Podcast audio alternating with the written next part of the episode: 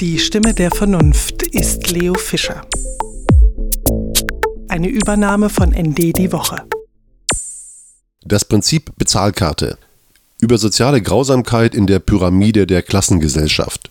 Soeben hat sich die Ampel auf Bezahlkarten für AsylbewerberInnen geeinigt. Nun soll es den Ländern möglich sein, einen großen Teil der vorgeschriebenen Sozialleistung als Kartenguthaben statt als Bargeld zu zahlen.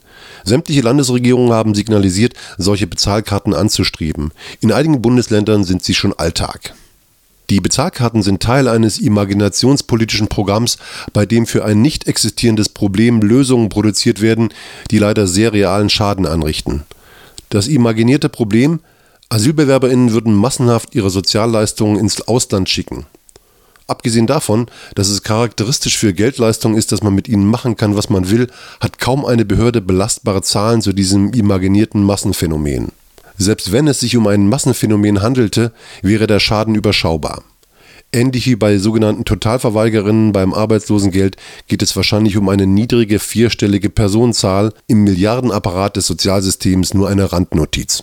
Die Bezahlkarten erfüllen ein rein ideologisches Bedürfnis. Den Wunsch nach sozialer Grausamkeit, den pyramidalen Sadismus der Klassengesellschaft.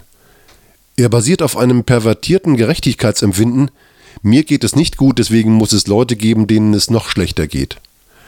Eben erst hat ein CDU-Mann AsylbewerberInnen zur Zwangsarbeit verdonnert, zum Stundenlohn unter einem Euro. Jetzt soll die Gesellschaft auch bestimmen, was diese Menschen konsumieren dürfen. Mit Bezahlkarten werden sie effektiv vom gesellschaftlichen Leben ausgeschlossen. Was man ihnen dann wieder zum Vorwurf machen kann, denn sie integrieren sich ja nicht. Schon hat ein CDU-Mann die Ausweitung der Bezahlkarten auf BürgergeldempfängerInnen ins Spiel gebracht. Und warum denn dort aufhören? Studierende erhalten ja ebenfalls etwas von der Gesellschaft Warum also auch sie nicht in die Pflicht nehmen? Ja, wenn man alle Empfänger staatlicher Subventionen auf Bezahlkarten setzen würde, dann wäre etwas los. Denn dann hätten plötzlich auch DAX-Chefs keine Möglichkeit mehr, Bargeld auszugeben und könnten es nicht in die Schweiz oder sonst wohin schicken.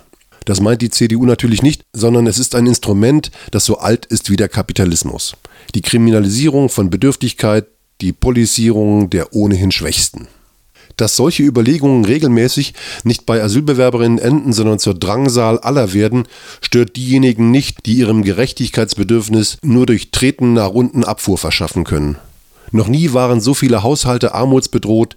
Die Wahrscheinlichkeit, in den nächsten Jahren in die Armut abzurutschen, hat sich für sehr viele Menschen deutlich erhöht.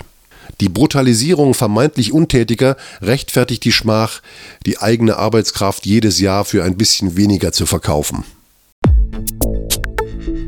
Das war die Stimme der Vernunft. Leo Fischer schreibt 14-tägig für ND. Die Woche.